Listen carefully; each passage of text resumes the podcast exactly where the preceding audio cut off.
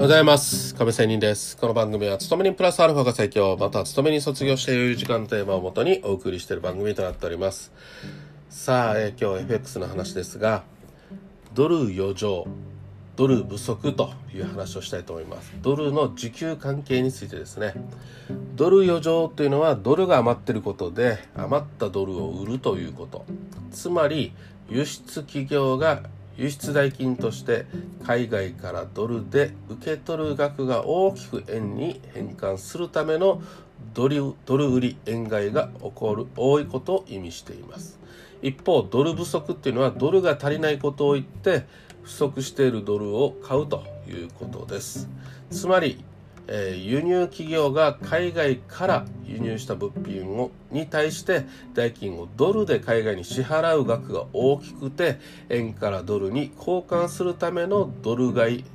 円売りが多いことを意味します。まあここ最近での状況はというとご存知の通り貿易収支が赤字続きのためにドル不足が向上化しております。これらドル余剰ドル不足という言葉はまあ大体9時午前中の9時54分に決まります。中値決めの時によく使われます。つまり中値前に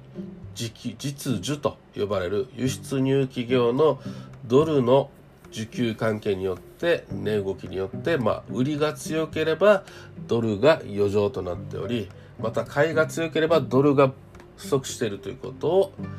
まあ、示す用語です。そして最近では取引の公正さを高めるために中値決めでな、えー